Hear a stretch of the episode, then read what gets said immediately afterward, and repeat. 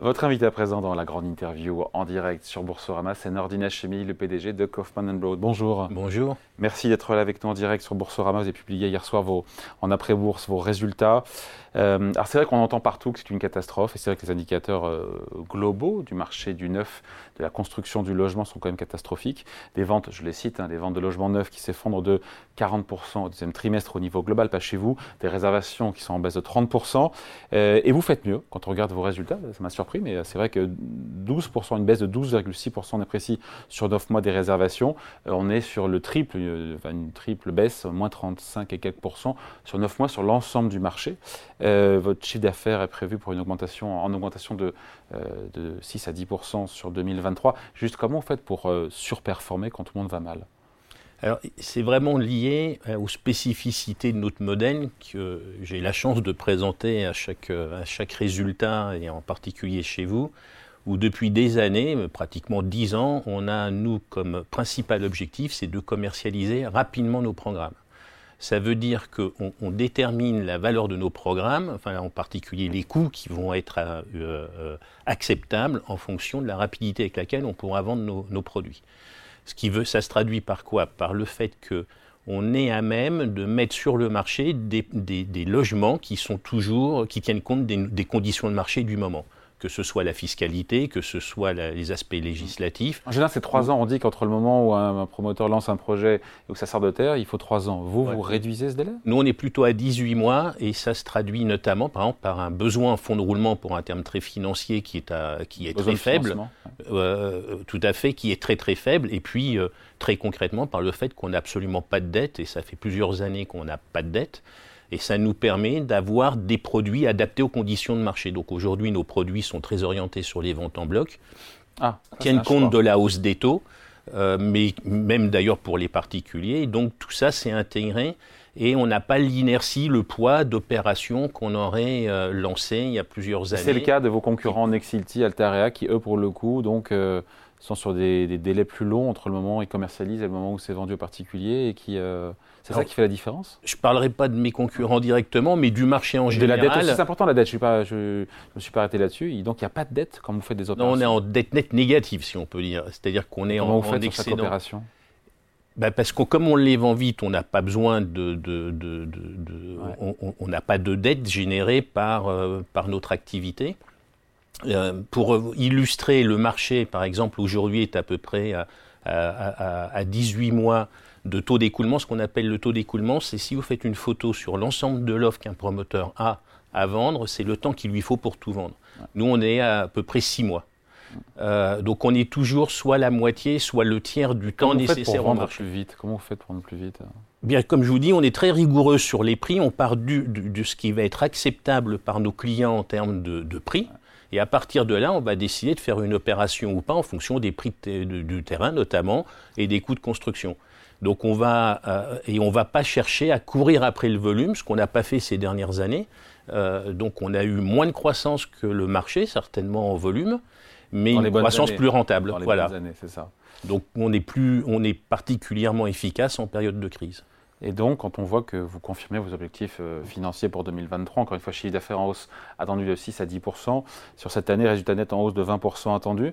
Donc la crise immobilière dont on nous rebat les oreilles quotidiennement, euh, est sans effet ou avec effet limité sur vos comptes? Non, non, elle est bien réelle. Euh, ah.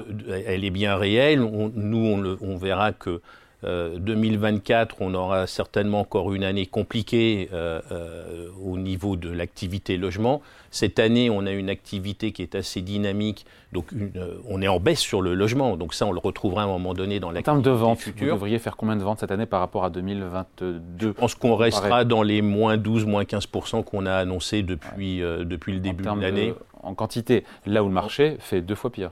Aujourd'hui, nous, d'après les études qu'on a faites, parce qu'on est un peu décalé par rapport aux statistiques du gouvernement, les études qu'on fait et, nous amènent sur les 9 mois à moins 35%.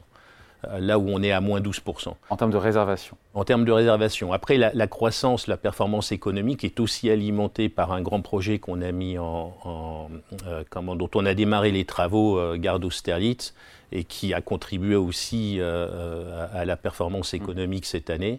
Euh, et, ce qui explique aussi une croissance assez importante de, euh, du résultat. Et ce qui explique un cours de bourse qui se tient, pardon, bon, depuis le début de l'année, vous êtes à quasiment étal, euh, là où les autres, j'ai regardé Nexity, moins 48%, Altaria, moins 32% depuis le début de l'année, le cours boursier surperforme. C'est déjà un, motif de satisfaction?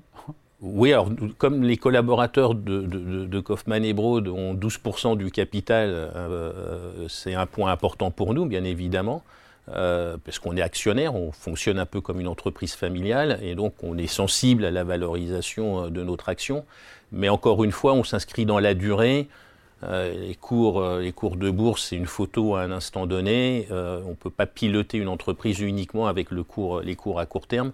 Mais à long terme, notre stratégie, c'est une croissance euh, profitable et puis surtout solide euh, au niveau du bilan et on s'y tient et pour le moment c'est vrai que c'est plutôt une bonne, une bonne option. Voir des concurrents dont le cours boursier baisse de 50% quand le sien reste stable, ça donne des idées en matière de croissance externe. C'est pas des opportunités aussi de faire une bonne affaire Je sais pas, je sais pas quel est le flottant de, des groupes concurrents, mais vous vous dites pas tiens peut-être ça pourrait être intéressant de regarder les petits copains alors on a vu, on, nous présente beaucoup de dossiers de, de croissance d'acquisition de promoteurs euh, sur le territoire français. Pour D'autant qu'on n'a pas de dette, manifestement, donc c'est le voilà. d'en un petit peu. Hein. Mais euh, quand beaucoup de, dossiers arrivent dans une situation un peu compliquée, on n'est pas des magiciens. C'est-à-dire que quand les projets qui sont engagés ont été engagés sur des prix de terrain trop élevés, des coûts de construction euh, élevés, et que tout est, est, engagé, c'est très marché d'il y a trois ans. Exactement. C'est très difficile. On n'est pas des magiciens, on peut pas remonter le temps, et donc euh, euh, souvent c'est un peu, c'est souvent compliqué de récupérer euh, ce genre de situation et puis de les remettre sur les rails. Bon, et, au global, sur le marché, quand on voit les chiffres, encore une fois, je les ai donnés, baisse de 40% des, des, ventes de logements neufs. Au global, pour le marché, quand on écoute notamment la patronne Nexity ou d'autres, la situation est quand même catastrophique. Or, cet automne, est-ce que, est que le pire est passé? On dit que c'est même pire qu'au moment du premier confinement. Il faut regarder deux choses. Il faut euh, d'abord, le, est-ce qu'il y a besoin de logements ou pas en France? La réponse est oui. Exactement. Et donc, euh, il faut simplement se dire qu'effectivement, on a beaucoup de paramètres qui ont été modifiés en même temps, la fiscalité, les taux d'intérêt, etc. Par contre, on est sur un marché extrêmement profond au niveau des besoins. Donc, à nous euh, d'adapter les, les, produits aux besoins du marché. Et ça, on le fera. Hein. Donc, euh, ensuite de ça, ce qui est un peu gênant, c'est qu'on s'est retrouvé avec entre la BCE d'un côté euh, et, le gouvernement de l'autre à avoir appuyé absolument sur tous les boutons en même temps. Sur tous les freins. voilà, et, des, plutôt des freins. Mais j'avais pris comme exemple un peu comme euh, c'est un peu comme être dans un avion qui est en train d'atterrir et puis vous avez tous les passagers en train d'appuyer sur les boutons. bon, bah ça, ça, met un peu le bazar pour parler poliment. Et donc on a changé la fiscalité, on a changé le Pinel. Ça aurait pu être fait il y a longtemps de supprimer le Pinel quand les taux d'intérêt étaient bas. Pourquoi pas et, à condition de dire je vais remplacer les investisseurs locatifs qui font de l'investissement immobilier locatif particulier par des institutionnels et voilà comment je rends le produit institutionnel plus attractif. Donc ça a été fait au moment où les taux montent de manière historique, à un rythme jamais vu. Euh, euh, en même temps, il y a la zéro artificialisation des sols qui arrive. On a la, suppression de la taxe euh, de la taxe foncière qui euh, de, pardon la taxe d'habitation non non la taxe foncière la taxe d'habitation pardon exact oui excusez-moi qui n'incite pas les maires à bâtir. Expliquez-nous euh, pourquoi c'est intéressant ça. Pourquoi ça ne pousse pas les maires à bâtir? Parce que quand, euh, quand, quand, un maire autorise des logements, il va se retrouver donc avec des familles, des habitants qui vont avoir des, besoins, de, services, exactement, qui sont financés par la ville. Et jusqu'à présent, un maire bah, avait comme levier pour financer ses services supplémentaires la taxe d'habitation. Eh oui. Vous la supprimez. C'est remboursé à l'euro près. Oui, mais ça, c'est une promesse, euh, c'est une promesse d'un État, vous venez d'en parler, qui a plus d'argent. Donc, euh, un maire euh, peut avoir des doutes quant à la, à, la, solidité de la promesse de compenser la suppression de la taxe d'habitation. Et donc, s'il donne, s'il octroie des permis de construire pour avoir des nouveaux résidents, il ne sait pas comment financer les, services, les écoles, les services Exactement. locaux. les transports, et, etc. Et donc ça, c'était un frein côté, côté production. Vous ajoutez la hausse des taux qui s'est faite de manière enfin, ridicule au niveau du rythme. C'est du jamais vu, de, cette augmentation des taux, parce que la BCE. pris trop tard aussi. voilà, trop tard, trop tard, et trop vite. Et puis les avec les Américains ont fait pareil. Hein. Oui, mais les Américains, la Banque centrale américaine, elle a une spécificité, c'est qu'elle pilote à la fois l'économie, l'emploi et les taux. Nous, elle est monotache. L'inflation. L'inflation est à 2%, donc ça, qui date d'il y a 25 ans quand même, le programme. Hein. Donc à la fois, c'est une crise de l'offre et de la demande que subit le marché du logement, on l'a dit. Et niveau, euh, niveau demande, je voyais des désistements à hauteur de 50% au niveau national. Et c'est colossal. Je crois que la moyenne, euh, en moyenne, c'est quoi? C'est 15% euh, le taux de désistement? Oui, entre 20 et 30, ah. entre 20 et 30%. Oui, alors, mais ça, il y a un phénomène aussi, c'est qu'à force de dire que ça va mal, ça finit par mal aller. Encore une fois, on ne va pas dire non plus que ça va bien alors que ça va mal. Hein. Non, mais il faut revenir à l'essentiel. On a des besoins de logement. Encore une fois, euh, ce serait catastrophique si le marché était obsolète. Si vous disiez, euh, euh, vous fabriquez des produits dont plus personne n'a besoin. C'est là où moi je veux être optimiste en disant on est sur un marché dont les besoins sont profonds, vont même s'amplifier. On a oublié de parler de la transition énergétique, mais nos logements sont extrêmement performants en termes d'impact environnemental on est en train de supprimer des millions de logements du parc locatif avec, euh, euh, avec cette loi euh, qui, fait peur d'ailleurs sur les, ce qu'on appelle les passoires, thermiques. donc on est sur un marché extrêmement profond. Le marché va s'adapter et les logements seront construits. sauf qu'en attendant, on risque de vendre a priori cette année, c'est ça, 90, 90 000 logements, j'ai vu le chiffre, dans le neuf. Avant le Covid, on était à 160 000, donc cette crise du logement, va s'amplifier. Elle savait tout à fait, mais encore une fois, on finira par les construire. Par contre, ce qui est en train de se passer aujourd'hui et qui est une vraie catastrophe, c'est pour, les, euh, pour nos concitoyens, c'est qu'on est en train de faire exploser, on va faire exploser les prix des loyers. Alors bien sûr, le réflexe, ça consiste à dire je bloque les loyers. Enfin, on voit bien, euh, après, maintenant, on va dire on va taxer les résidences secondaires. On est toujours dans la, dans la, dans la punition et jamais dans l'action. Et euh, au lieu de se dire que fait-on pour construire plus de logements? Donc je pense qu'on a, on, est dans un, on a créé un environnement euh, autour du logement assez chaotique. À moyen terme, on sait qu'on construira à nouveau des logements.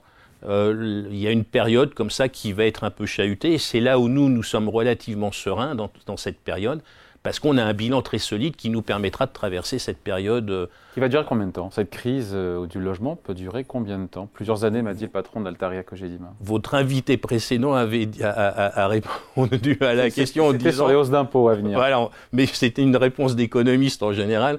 On, dit, euh, on, ne dit pas quand, et, et je ne me rappelle plus de son expression, hein. on n'est pas précis sur les dates plusieurs années, c'est difficile à dire parce que je pense que face à, je ne crois pas que ça dure plusieurs années parce que face à l'urgence, euh, à un moment donné, il va falloir les construire, les logements. Vous ne pouvez pas continuer d'avoir des étudiants qui, euh, on voit bien sur les, marchés les plus, euh, les plus mobiles, les résidences étudiantes, c'est juste une catastrophe pour un étudiant aujourd'hui. Donc on voit là, il y a moins de filets de sécurité parce que c'est des baux beaucoup plus courts. Et, on voit l'effet délétère de cette absence de politique logement. Sauf qu'en général, quand il y a une crise, notamment on le voit dans, dans, le logement ancien, il y a un ajustement qui est très faible, mais quand même sur les prix. Mais dans le neuf, pas du tout. Dans le neuf, on est toujours en hausse malgré la crise. Une hausse des prix de 4 à 5% Et là, je me dis, mais c'est ahurissant. Là, je me tourne vers vous, mais je poserai la même question quand j'aurai la patronne de Nexity ou le patron d'Altaria que j'ai dit. Pourquoi vous ne faites pas plus de choses pour baisser vos prix hein? Les, euh, les, les, coûts, les, coûts, de construction qui, et les prix de terrain qui sont embarqués euh, sur le passé fait que les prix, euh, les prix bougent peu. Ensuite de ça, sur certains promoteurs sur des stocks physiques, c'est-à-dire qu'on qu besoin, de remonter du, du, cash, de la trésorerie très rapidement, vont faire des efforts de prix. Là, on est dans les moyennes les, euh, euh, les, prix, les prix baissent pas parce que les coûts de fabrication sont toujours élevés. Hmm. Après, c'est vrai qu'il y a beaucoup de. Certains disent que c'est un petit peu l'heure des soldes dans le, dans le neuf, avec pas mal de, rabais qui sont consentis ou des promos du type on vous offre la cuisine, équipée, installée, les frais notaires sont offerts, etc. ces offres promotionnelles, est-ce que vous en faites? Est-ce que ça marche toujours? Il y a toujours eu des, offres sur des programmes euh, qui sont qui, ouais, qui vont être à, alors, c'est des queues de programme, c'est en fait euh, typiquement les appartements familiaux, on les vend plutôt en fin, de, en fin de programme parce que les familles ont besoin de se projeter précisément sur un délai de livraison, par exemple. Donc là, il y, a toujours eu euh, ces, aides, mais il faut savoir que dans le logement neuf, vous ne construisez pas à perdre volontairement. C'est-à-dire, l'ajustement, il se fait sur le volume, sur la baisse de volume, pas sur le prix si euh, le, pouvoir d'achat des clients ne permet pas d'acheter un logement aux conditions économiques du moment, le programme ne se fait pas. Donc vous pouvez avoir une baisse de prix pour solder le passé, mais vous n'aurez juste pas de logement, c'est ce que vous disiez tout à l'heure, on tombe à 90 000. Donc l'ajustement, il se fait euh, non pas sur une baisse de prix, mais par, par les volumes. Est-ce que vous attendez, vous espérez que le gouvernement va faire un geste, un geste fiscal pour le secteur dans son projet de budget qu'on ne voit pas pour l'instant? On parle d'un recalibrage possible du prêt à taux zéro. Vous attendez quelque chose? Parce que quand même ça va mal, le secteur va mal, même si vous vous surnagez. Oui, euh, euh, j'allais dire malheureusement, il va y avoir des mesures qui vont être prises dans l'urgence. On ne sera toujours pas dans la stratégie, on ne sera toujours pas dans l'accompagnement de construction de logements. Euh, aujourd'hui, euh, la construction du logement neuf, pour l'essentiel, c'est euh, de l'investissement locatif. Que ce soit des particuliers qui achètent pour mettre en location, ou des institutionnels, ou des bailleurs sociaux, d'institutionnels privés. Le PTZ, il est plutôt orienté sur l'accession. Et donc ça peut, euh, peut aider le marché ancien. Dans... les premiers pénalisés, les primo-accédants. Tout à fait. Donc eux, eux ça, peut, ça, ça, peut aider cette part de marché, mais pour moi, l'essentiel tourne autour de l'investissement locatif. S'il y a disparition du Pinel, il faut impérativement qu'il y ait un accompagnement des institutionnels pour donner de l'attractivité à l'investissement immobilier locatif neuf par les institutionnels. Bon, Nordina Chénion, on va se quitter là-dessus. Juste, euh, de par votre modèle d'affaires, vous continuerez donc Kaufman Broad a surperformé le marché en matière de promotion immobilière On l'espère. c'est pas une garantie, mais non mais. On a une manière de travailler qui est différente, qu'on assume depuis plusieurs années, euh, euh, qui pas toujours, euh, qui n'a pas été simple à expliquer nécessairement ces dernières années, mais dont on voit l'intérêt dans le marché et le contexte actuel. Allez, merci pour cet entretien. Nordine Hachemi, le PDG de Kaufman Broad, entretien direct à retrouver en replay dès 14h. Merci à vous. Merci.